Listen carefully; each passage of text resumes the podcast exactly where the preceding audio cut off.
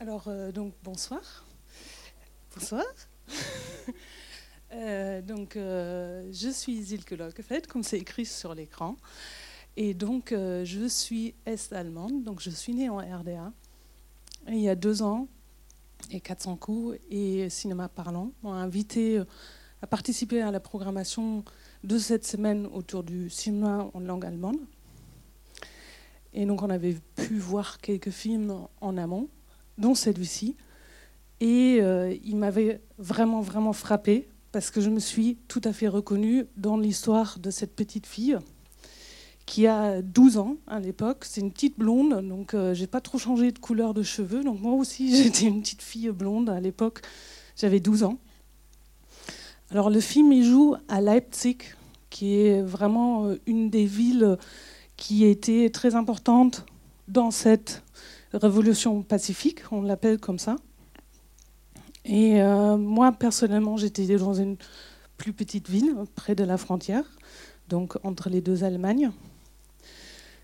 Et euh, j'ai vécu donc cette histoire aussi un peu avec ses yeux d'enfant. Donc vous allez voir dans ce film, en fait, euh, on, on, dit à la fois qu'on était bien, qu'on était enfant, parce qu'on ne manquait pas vraiment de choses, on avait de tout.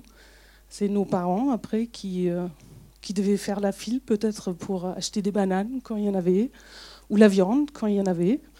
Et puis on avait des petites surprises, peut-être à l'anniversaire. On avait deux fois le même pantalon, parce que c'était à ce moment-là qu'il y avait ce pantalon qui était en vente dans les, dans les magasins. Voilà. Et, euh, mais on allait bien. Et arrive cette période vraiment de grands bouleversements, toute l'année 89, avec euh, avec des mouvements aussi en Pologne. Euh, je regarde ici parce que ma copine, elle est de Pologne. Donc, des, euh, qui ont démarré bien avant d'ailleurs qu'en RDA. et en Hongrie notamment. En Hongrie, le gouvernement, ouais, le gouvernement décide de démanteler la frontière dès le mois de mai 89. Les Russes n'interviennent pas. Ça, c'est vraiment le grand porteur d'espoir pour nous en RDA, c'était Gorbatchev, qui avait entamé une grande restructuration de son pays et qui n'intervenait plus euh, lorsqu'il y avait euh, des résurrections, par exemple, dans les pays, comme par exemple en RDA par la suite. Et donc l'Hongrie ouvre ses enfin non, démantèle les frontières, et à partir de là, l'été 89, l'Hongrie, c'est le place ou the place to be pour tous les Allemands de l'Est qui veulent partir à l'Ouest. Pardon. qui veulent partir à l'Ouest et donc ils se retrouvent là-bas dans les campings. Euh, L'Hongrie était allemande à cette époque-là. Euh, et en, en, août, le 19 août, ils organisent carrément un pique-nique pan-européen où ils ouvrent la frontière avec l'Autriche donc à l'époque, je crois qu'il y a environ 700 Allemands de l'Est qui partent par cette frontière-là, en Autriche, puis en, RFA. Mais euh, il y a de plus en plus de monde, de plus en plus de gens, du coup, qui profitent de ce moment-là pour aller en Hongrie, pour camper là-bas, pour attendre la prochaine occasion pour sortir du pays. Euh, peu après, L'Hongrie annonce d'ailleurs carrément l'ouverture de frontières et réalise ça au 10 septembre, je crois 10 ou 11 septembre, ils ouvrent les frontières et donc euh, voilà, les gens partaient. Il faut se dire que à cette époque-là, même au mois d'octobre, en RDA, personne ne se doutait que la frontière allait ouvrir. Donc si ces gens-là partaient par l'Autriche à ce moment-là, c'était probablement pour toujours. On ne savait pas si on allait pouvoir les revoir, si eux, ils allaient pouvoir nous revoir. Pourquoi ce film m'a touché aussi C'est que la meilleure copine de Fritzi part pendant cet été-là en Hongrie avec sa famille et ne revient pas.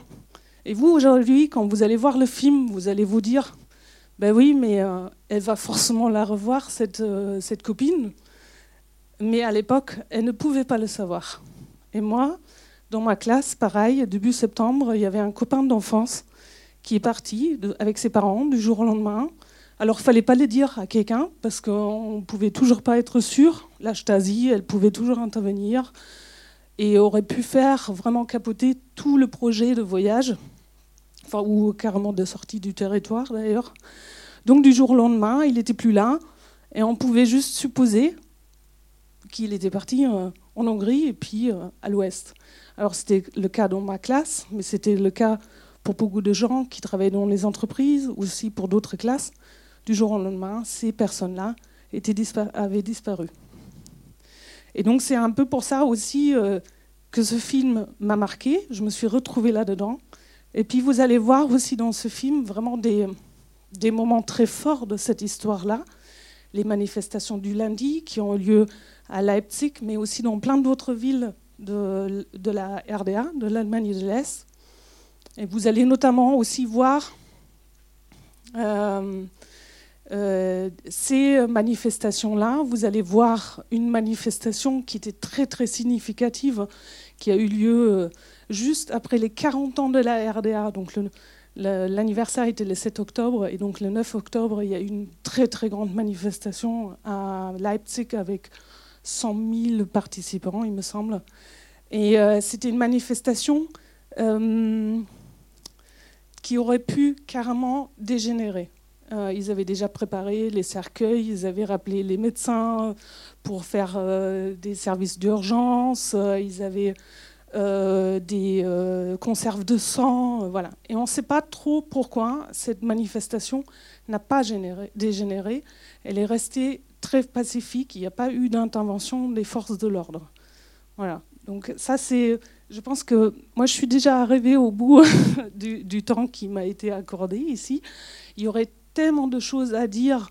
Euh, je vais vous spoiler la fin. La frontière s'ouvre, mais vous la savez peut-être. Donc c'est le 9 novembre. Pareil, cette ouverture, personne ne s'y attendait à ça.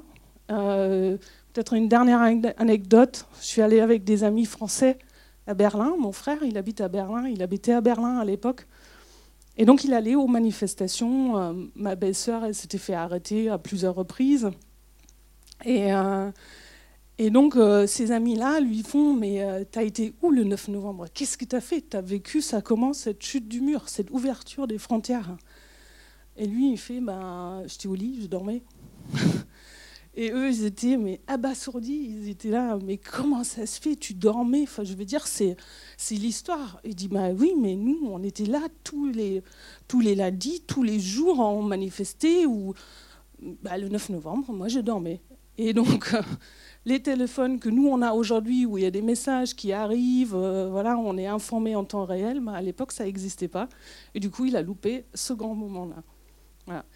Euh, peut-être que si jamais vous avez des questions après euh, la séance, euh, je vais rester aussi, regarder le film, encore une fois.